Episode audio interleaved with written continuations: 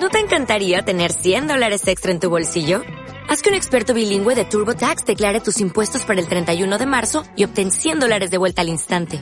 Porque no importa cuáles hayan sido tus logros del año pasado, TurboTax hace que cuenten. Obtén 100 dólares de vuelta y tus impuestos con 100% de precisión. Solo con Intuit TurboTax. Debes declarar para el 31 de marzo. Crédito solo aplicable al costo de la presentación federal con TurboTax Full Service. Oferta sujeta a cambios o cancelación en cualquier momento. 6:4.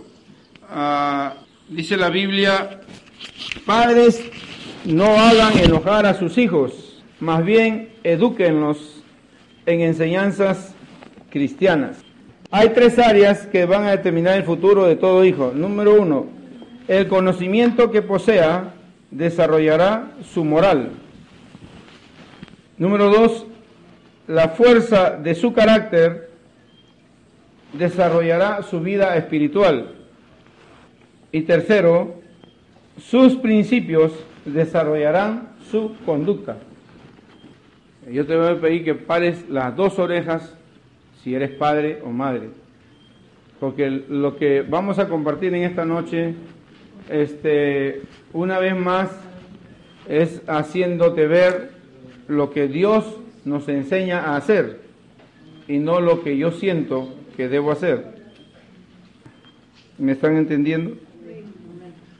Dice Proverbios 22.6, Padre, dale educación al niño de hoy y el viejo de mañana jamás la abandonará. En otra versión dice, instruye al niño en su camino para que aun cuando sea grande jamás se aparte de él, ¿no? Entonces esta es una versión más moderna.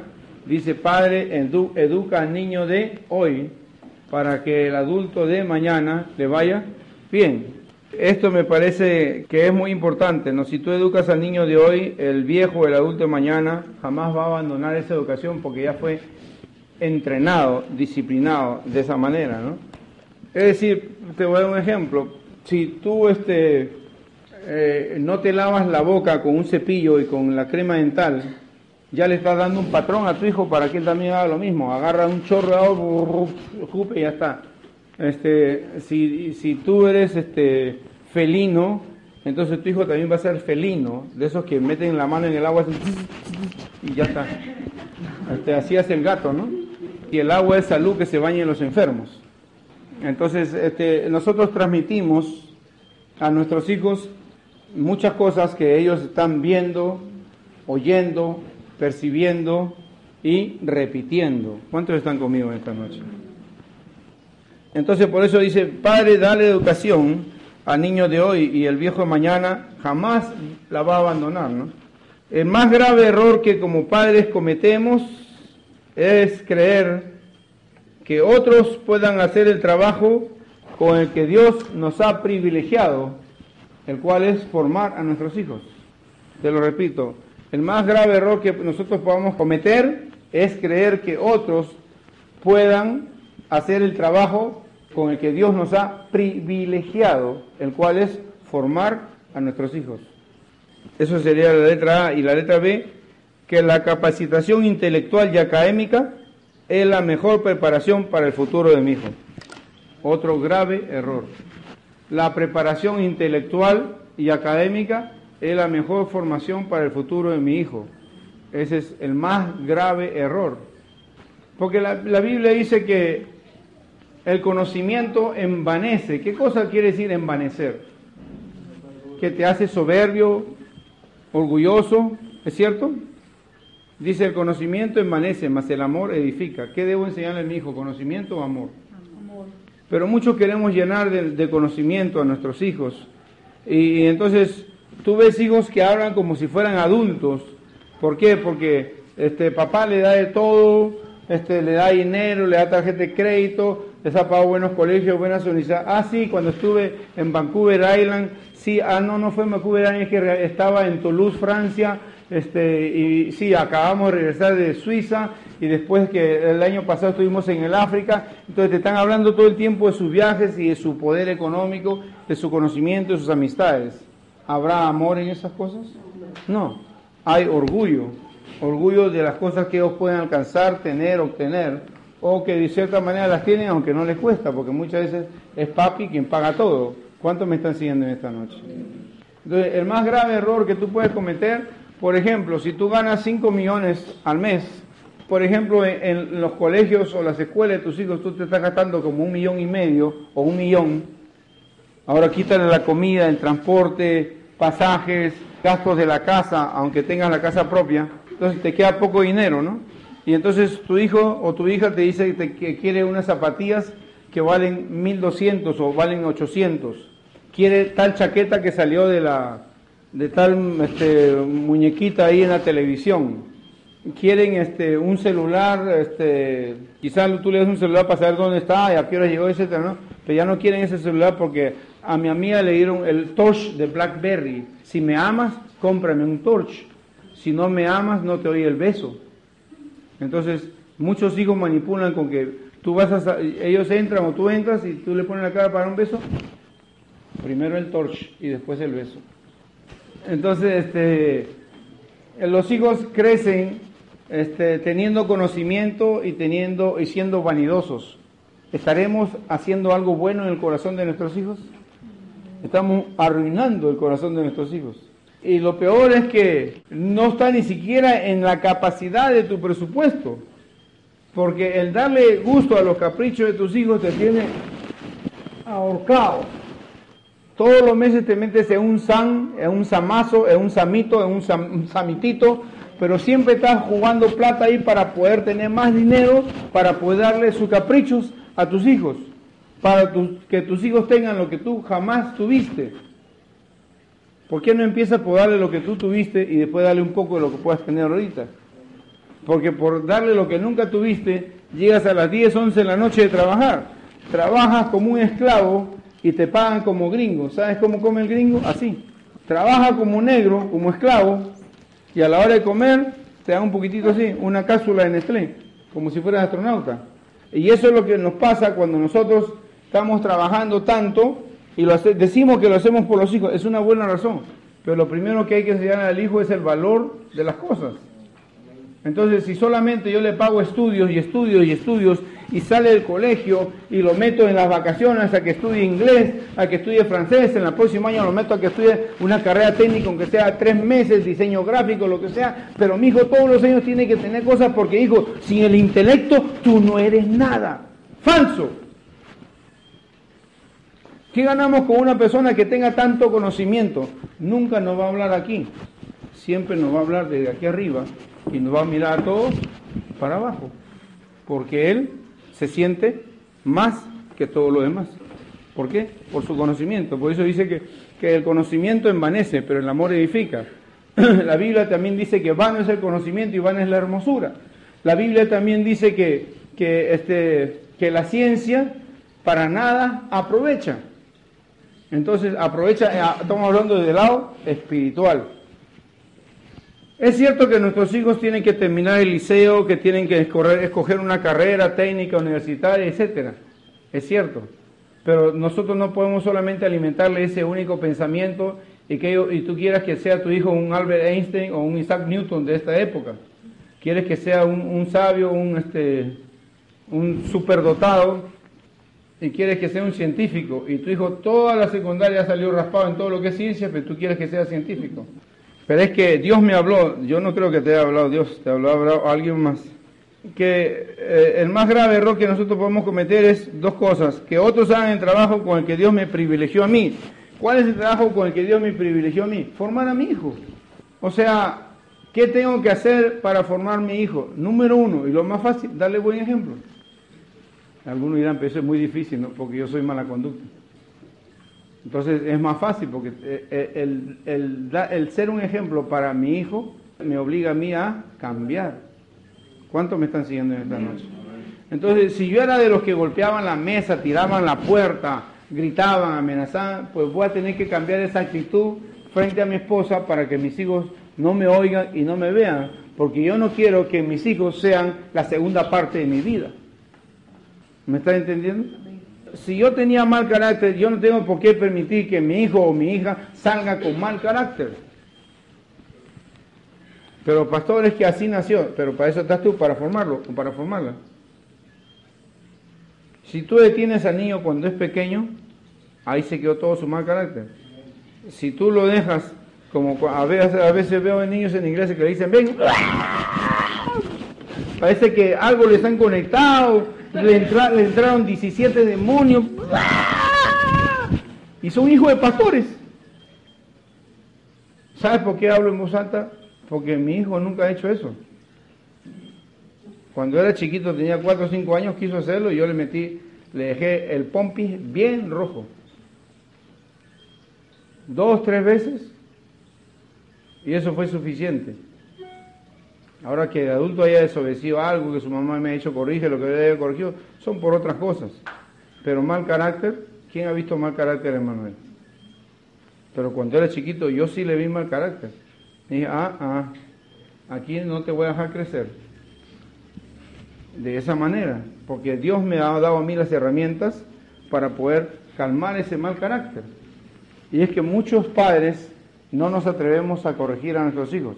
Escúchame bien, no te digo pegar, aunque a veces hay que darle, pero no toda la vida le vas a pegar. Hay niños que han crecido 4, 5, 7 años bajo golpe, están más curtidos que la concha de una tortuga. Duro, duro, duro, duro.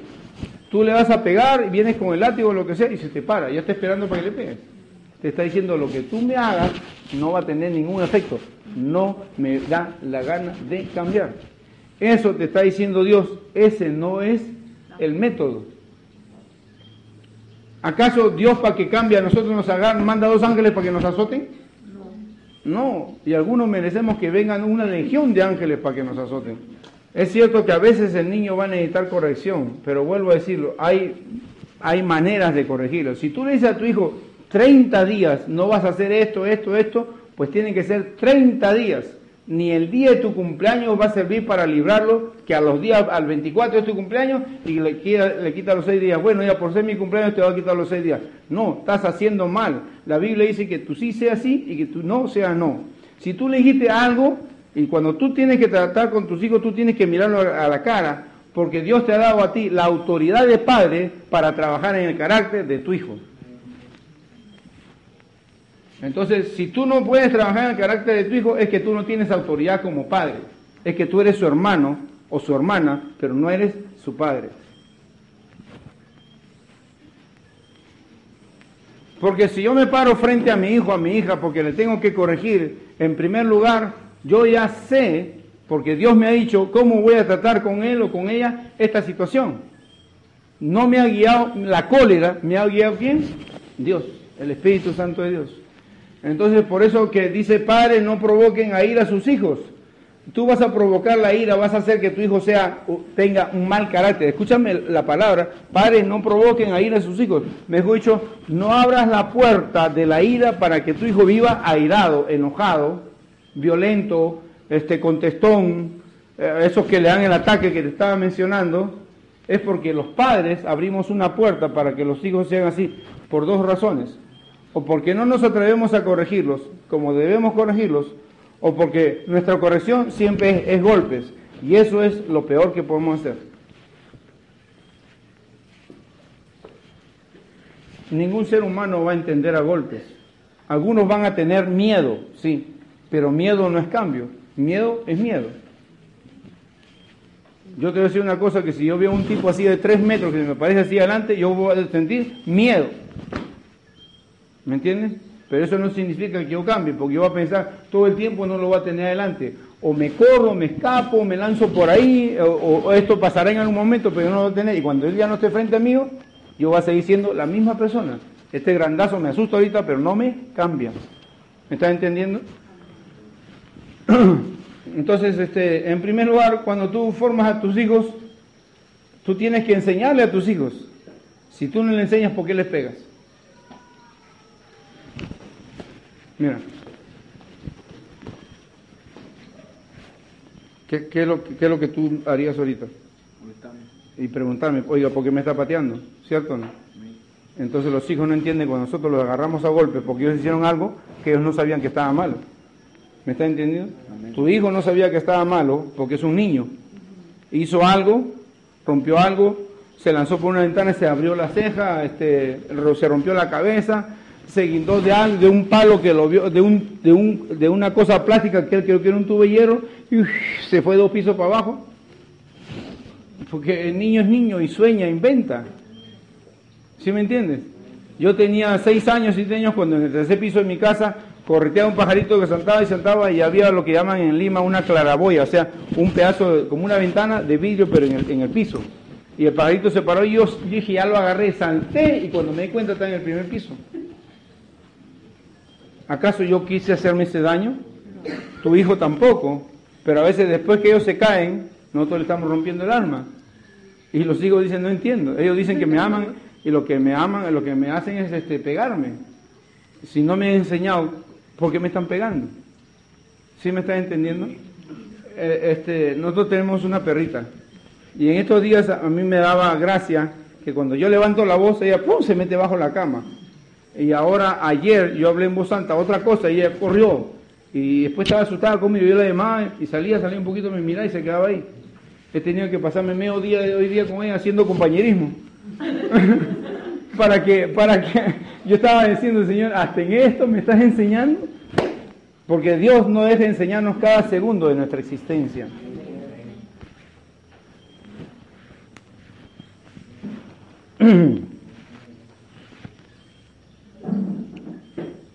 Número uno de los puntos que estamos hablando, el conocimiento que posea desarrollará su moral. Hablamos de ese punto uno, si quieres anotarlo solamente punto uno para que lo desarrolle. La moral enseña reglas de conducta para vivir bien.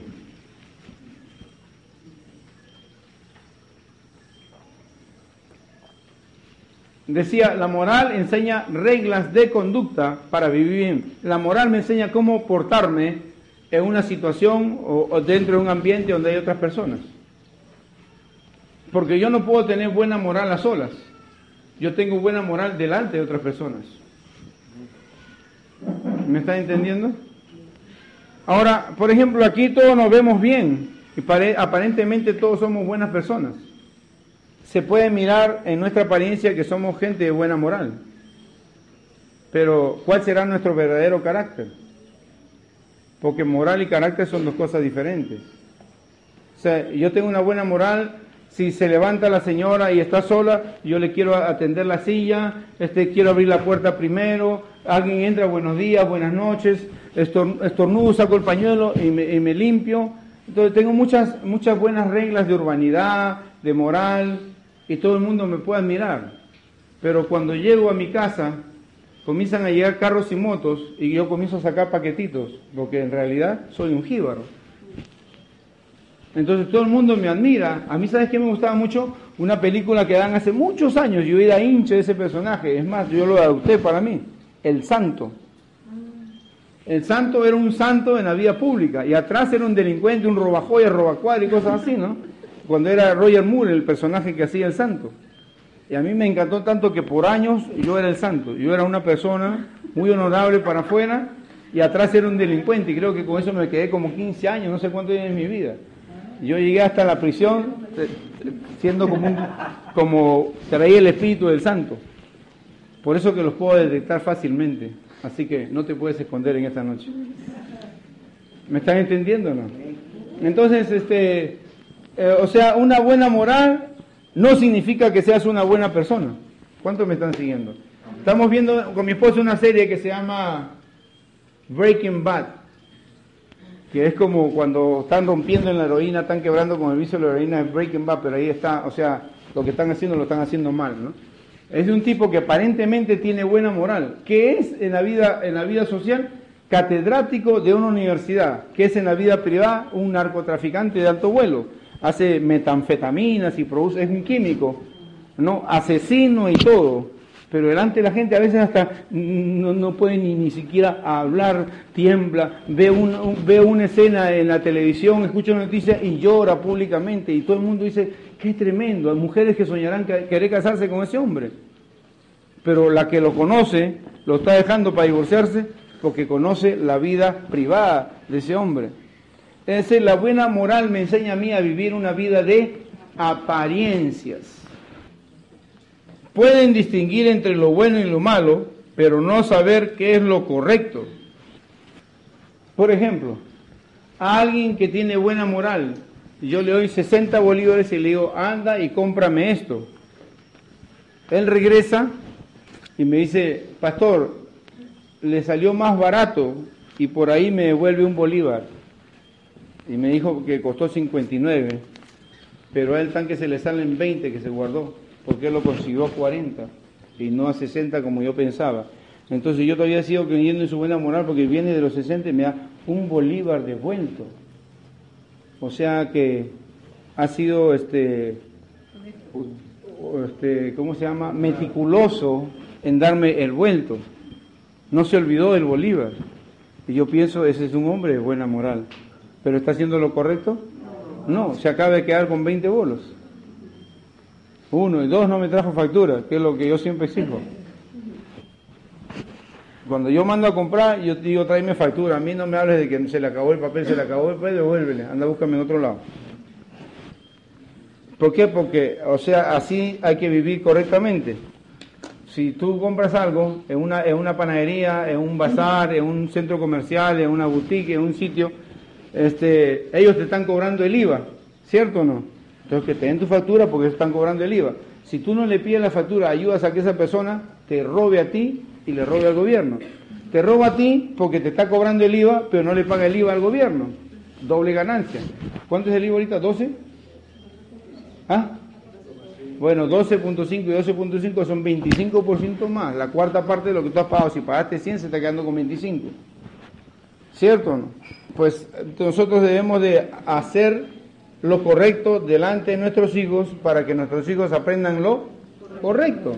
Yo no le puedo enseñar a mi hijo lo que parece bueno, porque lo, parece, lo que parece bueno no siempre es lo correcto.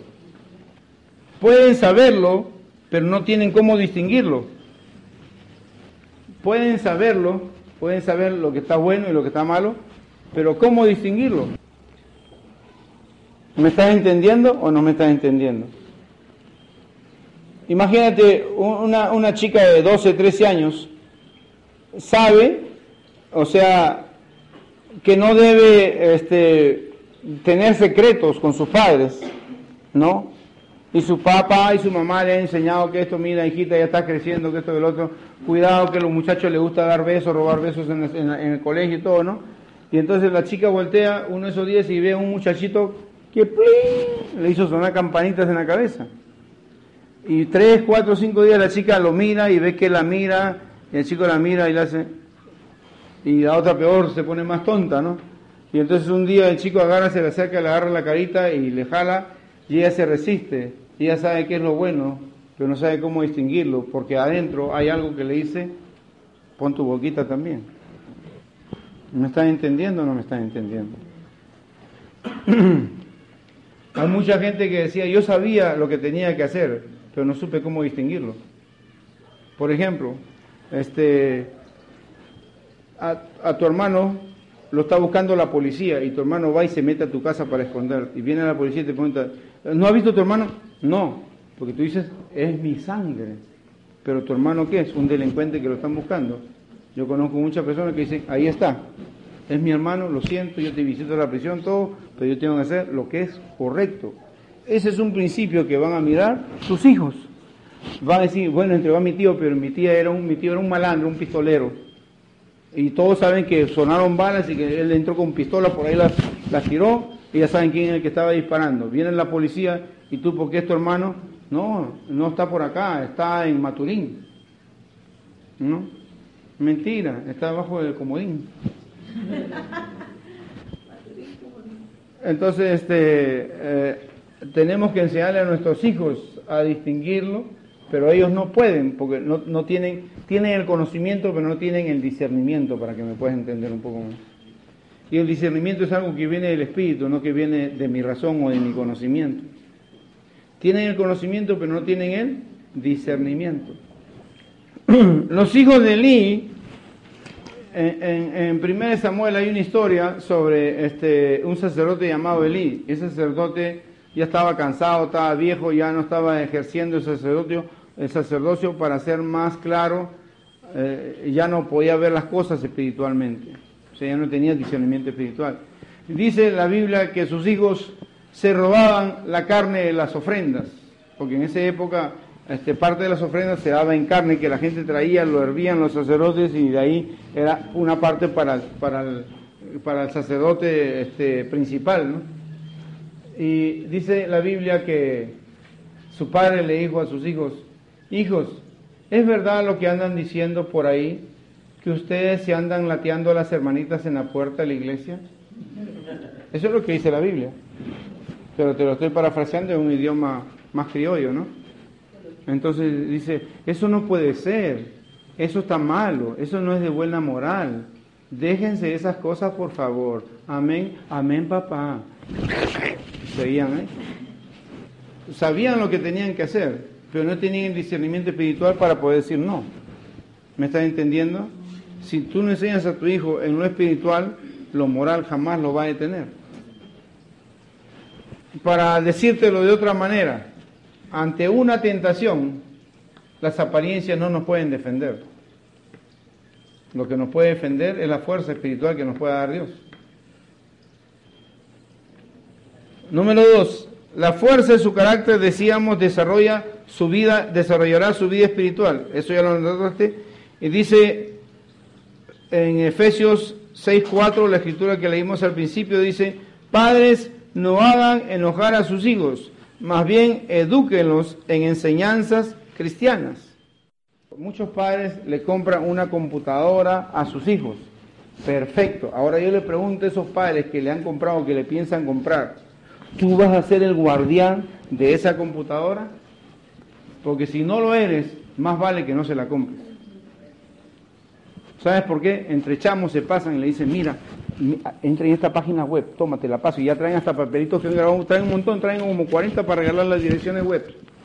Ya sabes lo que dice ahí, todosdesnudos.com. Por decirte algo, no sé ni si existirá esa página, ¿no? Pero cosas así, ¿no? O sea, se están pasando datos de pornografía, ¿sabes por qué? Porque los niños están descubriendo cosas que nunca antes ni le hemos hablado ni las conocen. Entonces, la curiosidad los hace entrar a ese tipo de páginas. Y tú crees, y cuando tú vienes, están así. Eh, papá, este, ¿y cómo se escribe estratosfera? Porque para allá te estoy mandando, papá. ¿No? Y entonces, tú no te das cuenta que con un dedito han cerrado una ventanita y está bajito, oculta. O la tienen tirada para atrás y con un control no sé cuántos, sale la página que está escondida, pasa para adelante. Pero nosotros decimos, ay, miren el angelito, la angelita, está haciendo su tarea. Papá, ¿dónde encuentro Wikipedia? Este, ¿no? O mamá, ¿no? Pues me estoy agarrando con el papá nomás. Este, y se ven, y se ven tan sanos, ¿no? Yo tuve una experiencia este, con un jovencito, con un, con un puber en Estados Unidos, el cual este, yo estuve esperando por la computadora largo rato. Cuando yo entré, lo primero que hice fue poner el puntero en el lado derecho donde se ven todas las páginas web. Si yo encontraba que estaba borrado, yo sé cómo meterme a, la raíz del disco duro para saber su historial de lo que dijo hoy. Eh, no vas a tener tiempo para borrar los cookies. Si borras los cookies, yo te puedo sacar eh, este, todo lo que está. Muchas formas que no te las voy a decir. Entonces, sí, porque aquí están escuchando, aquí hay gente que vive aquí. Me vamos a lograr. Este, pues nosotros le prestamos una computadora también a las chicas para que entren al Facebook y todo, ¿no? Está bien. Y yo acá rato estoy mirando. ¿Sabes lo que yo he hecho aquí? Todas las que quieren Facebook, muy bien, dame tu dirección y tu password. ¿Sí me entiendes? Entonces eso quiere decir que en cualquier momento podemos entrar a su Facebook y ver con quién se escribe. Y también saber lo que escribieron y lo borraron. Yo sí sé cómo hacerlo y no te lo voy a decir. Entonces, este, así tú hayas escrito hace una semana y lo hayas borrado, yo sé cómo en mi computadora que tú nunca entraste, escribir tu dirección, tu password y sacar todo lo que tú escribiste. ¿Por qué? Porque me interesa. Porque ahorita regresa mi hijo Manuel que tiene 20 para 21 años, ya tiene los 21 encima. Y acá hay chicos y chicas y nosotros nunca vamos a poder detener esa parte de la tecnología, pero tenemos que estar qué? Ojo pelado. Tú no puedes creer en tus hijos porque tu hijo no es un adulto, tu hijo es un niño y no sabe cómo distinguir el bien del mal. Y sabe qué es lo bueno y qué es lo malo, no lo puede distinguir. Este, y no puede detenerse ante ciertas cosas. Entonces nosotros tenemos que ser los guardianes. ¿Me están entendiendo o no? Ah, pero mi hijo es, bien aplicado. Yo te voy a decir una cosa, yo tenía tercero y segundo, tercer y cuarto lugar los últimos cuatro o tres años de mi colegio en la secundaria. Pero ¿sabes qué? A mí me expulsaron dos veces por mala conducta. Nos encontraron una banda de seis que cuando los curas estaban en clase, nosotros nos íbamos a la hora de las diez y pico, diez y quince de la mañana, llegaban unas cajas con los panes calientes al comedor de los curas del Colegio de La Salle.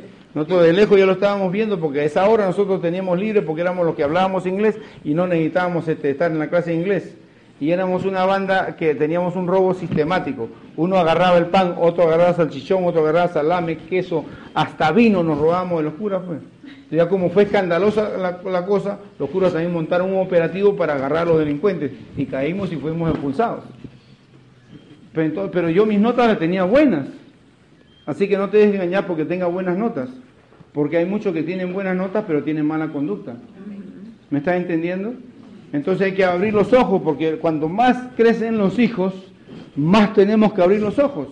Porque somos nosotros los que los formamos y no el caro colegio que podamos pagar o la iglesia donde lo llevamos y que los maestros niños sean los responsables. No, los responsables somos los que hemos hecho los hijos, que somos papá y mamá. Por eso que el trabajo que tenemos de formarlos es un privilegio, porque vamos a reír, vamos a llorar, nos vamos a enojar, vamos a tener que disciplinarlo, vamos a tener que llorar con ellos, vamos a tener que sacarle un mandón, vamos a tener que pasear, muchas cosas. Tenemos que hacer lo que nos gusta y también vivir lo que no nos gusta, porque todos los hijos siempre nos dan sorpresas. Y no las que nos gustaría recibir, sino sorpresas que nos ponen los pelos parados. Pero aún así siguen siendo nuestros hijos. Y cuando tus hijos hacen esas cosas, es, una, es un buen momento para que tu corazón crezca y lo puedas arropar en amor. Porque, por ejemplo, que si tu hijo sacó tres o cuatro, este, ¿cómo se dice? Raspados. ¿Ah? Bueno, raspó cuatro materias. Tú le puedes decir todo lo que quieras, pero no vas a cambiar las notas. Y en la tarde tienes que llevarlo a comprar ropa porque le prometiste la ropa. Y tú no le puedes decir, oh, ya no te compro la ropa porque sacaste mala nota. Tú comprometiste tu palabra que le ibas a comprar la ropa. Tú no le dijiste antes, si sacas mala nota no te compro la ropa. Tú le dijiste, te va a comprar la ropa, pues ahora te toca cumplir tu palabra. Aunque estés enojado, dale tu amor y, cúmplele para que sepa que tú le estás dando ejemplo, que por lo menos tú eres un hombre de palabra. No viene al punto en ese momento la buena nota con la con ser un hombre de palabra o una, mujer de palabra, pero sí viene al punto que ellos están viendo ejemplo en tu vida, que tú eres una persona que tiene buen testimonio en tus ojos y tarde o temprano los hijos a solas lloran y dicen, yo tengo que hacer algo para cambiar y darle gusto a mis padres. Y eso es lo que dice la Biblia también, ¿no? que eh, la, la, buena conducta del hijo alegra al padre. ¿no? Pero ¿cómo puede tener mi hijo buena conducta si él es un mala conducta? Porque, por ejemplo, este, yo vengo de una familia donde todos éramos malandrosos o cosas así, o mala conducta, faltábamos el respeto a nuestros padres, nuestros padres nos mentaban la madre a nosotros, nosotros a nuestros padres. Entonces, este, y yo quiero que mi hijo cambie, pero también tiene que haber un cambio en mí. Si no hay ese cambio en mí, yo no puedo ser ejemplo para mi hijo. Yo no le puedo decir a mi hijo, hijo, fumar te va a dar cáncer, así que no fumes y todo que me meto a dos los cigarros a la boca. Si tú quieres formar bien a tus hijos, lo que más pesa frente a nuestros hijos es el ejemplo. Ayer hacía una pregunta a, los, directores. Si tú tuvieras que dejarle algo especial a tus hijos o a tus discípulos, ¿qué es lo que tú le dejarías? ¿Y cuál fue la respuesta? Un ejemplo de una vida espiritual. Eso es lo mejor que le puede dejar. Eso nadie se lo va a poder robar. A donde se vayan, se lo pueden llevar. No tienen que meterlo en maleta, no tienen que meterlo en un disque, no tienen que ponerle un pendriver, no lo tienen que meter en una correa, este, no se lo van a olvidar. Siempre lo van a llevar con ellos porque lo tienen en su corazón, porque ahí tú has guardado el mejor tesoro para tus hijos. Nos vamos.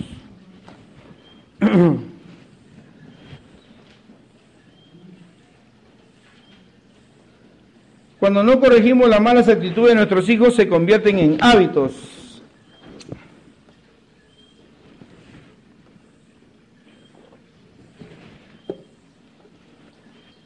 Y los hábitos se convierten en una forma de vida.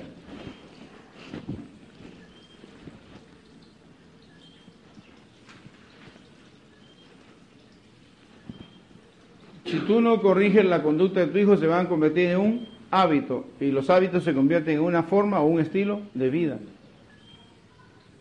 ¿Me están entendiendo en esta noche? O sea, los hijos siempre te quieren marcar algo. Por ejemplo, este, mis hijas mayores y mi hijo menor, él seguramente viéndolos ahí, siempre les ha gustado meter la mano a mis gavetas, a mis cajones. Yo les he hecho una guerra que un poco más y le he puesto misiles en las esquinas de mi cuarto para que si, quieren abrir la, la, gaveta le va a caer un misilazo. Y te voy a decir que las veces que ellos me han visto enojado es cuando han abierto algo. No, pero mi mamá me dijo, no me importa, ¿qué te dije yo a ti? Que no abras mi ropero, que no abras mis gavetas. Ya no lo saben. A veces yo necesito que salgan, pero papá, tú no me dijiste nada. Pero ¿sabes qué? Tuve que formarles un hábito para que se vuelva un, un estilo de vida en ellos. Porque, ¿sabes una cosa?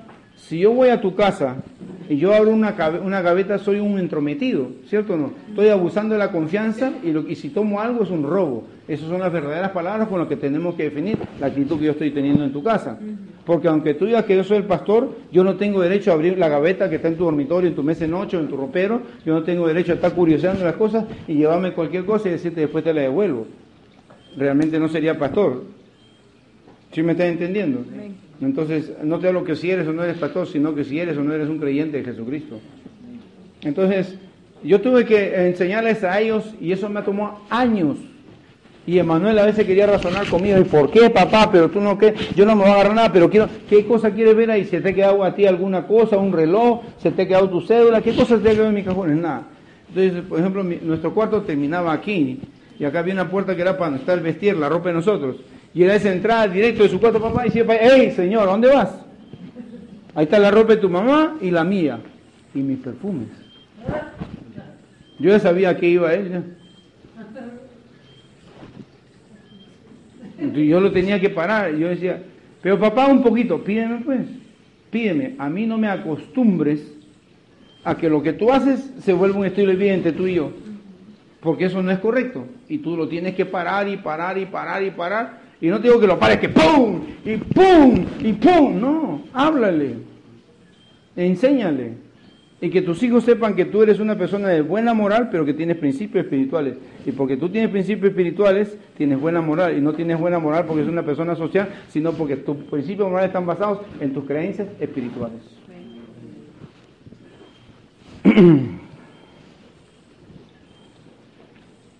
Cuando no corregimos los malos, ay, ahí esa parte. Hay que educar el carácter de los hijos basados en nuestro ejemplo. Nos vamos en tres minutos, por favor. En 2 Timoteo 2.2, Pablo dice de esta manera, óyeme, mírame, imítame, sígueme.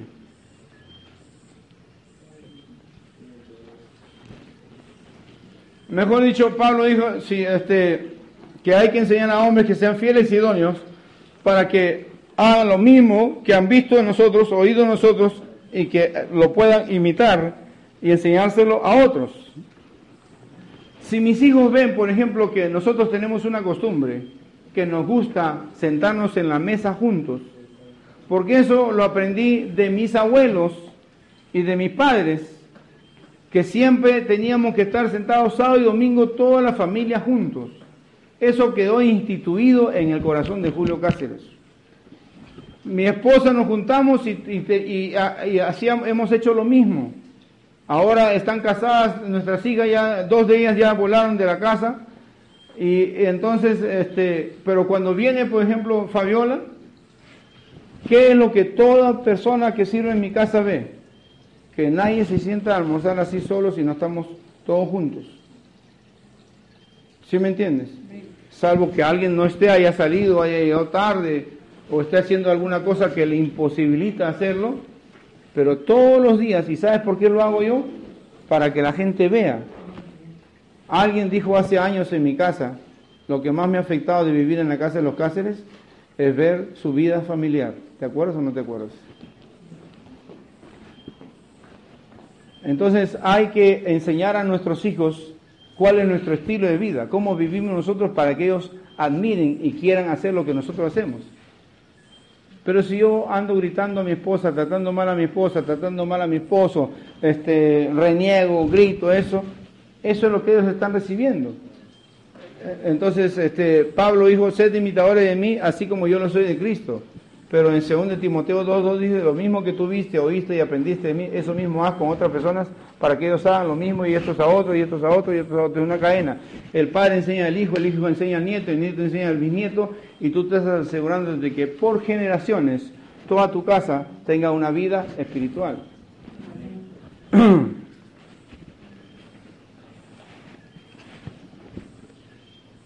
Sus principios desarrollan su conducta. Lo que enseñemos a nuestros hijos como principio de vida será la base de su futuro. Tu hijo se quiere pelear con alguien o le quiere faltar respeto a alguien, tú le dices, no hijo, porque Dios nos dio un mandamiento, que nos amemos los unos a los otros. Estás asentando un principio en la vida de tu hijo. Pero otros padres, cuando el hijo va a tener un problema con eso, no hijo, mira, así no lees, pégale primero, pégale por acá por el oído, ¡Plah! Cuando él se agacha, métele uno por acá, agárrale por acá. Está enseñando a tu hijo a ser violento. ¿Dónde dice la Biblia eso? La Biblia dice totalmente lo opuesto. Aprendan de mí que soy manso y humilde de corazón. No de apariencia, sino de corazón. Hola. Entonces, tenemos que enseñar a nuestros hijos los principios de vida. ¿Cuáles son los principios de vida? Lo que está establecido en la palabra de Dios. No es lo que dice el psicólogo, porque acá no hay psicología ni psiquiatría. Aquí lo que hay es palabra de Dios. Si tú le enseñas a tu hijo a vivir en principios, le vas a ahorrar muchas cosas, mucho tiempo en su vida. Por ejemplo, la Biblia dice eh, eh, en Hechos 16:31, cree en el Señor Jesucristo, es un principio. Yo me paro aquí y tú y toda tu casa serán salvos. En el otro lado está parado Dios. Si yo creo, Dios hace que toda mi familia sea salva. Si yo no creo, Dios no tiene por qué cumplir su parte. Este es un principio, este es el otro lado del principio. Yo pongo en movimiento el principio y Dios se, Dios se tiene que mover por mi fe. ¿Cuántos me están entendiendo?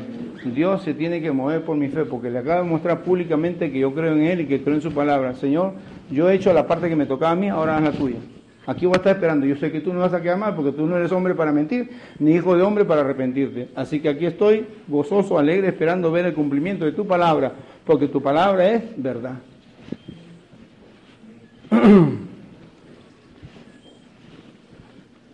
Dice, eh, por ejemplo, otra, otra, otra escritura, ¿no? 1 Pedro 3.9 dice, no pagando mal a cambio de mal, antes bien debemos pagar bien a cambio de mal, ¿no?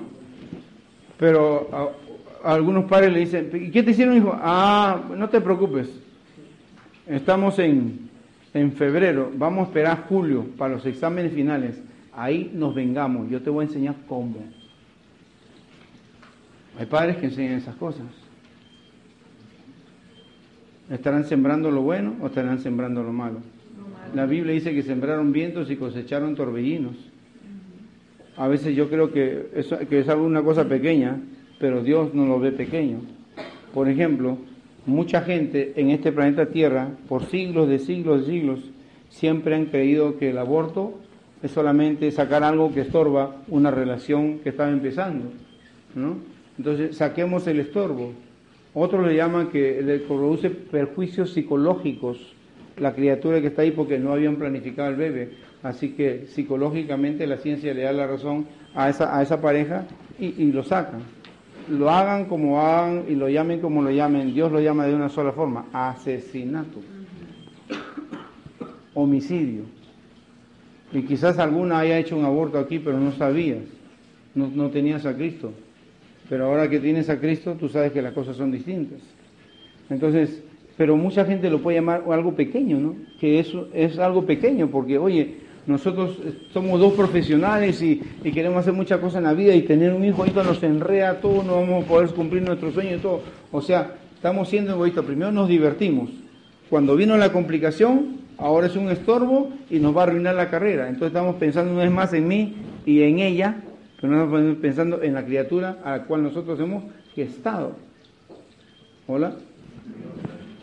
Entonces, mucha gente llama que el divorcio es lo mejor es la solución del problema. No, el divorcio es el problema. Bueno, si ya estás divorciado, ya ni hablar, ¿no? Ahora ponte a remar.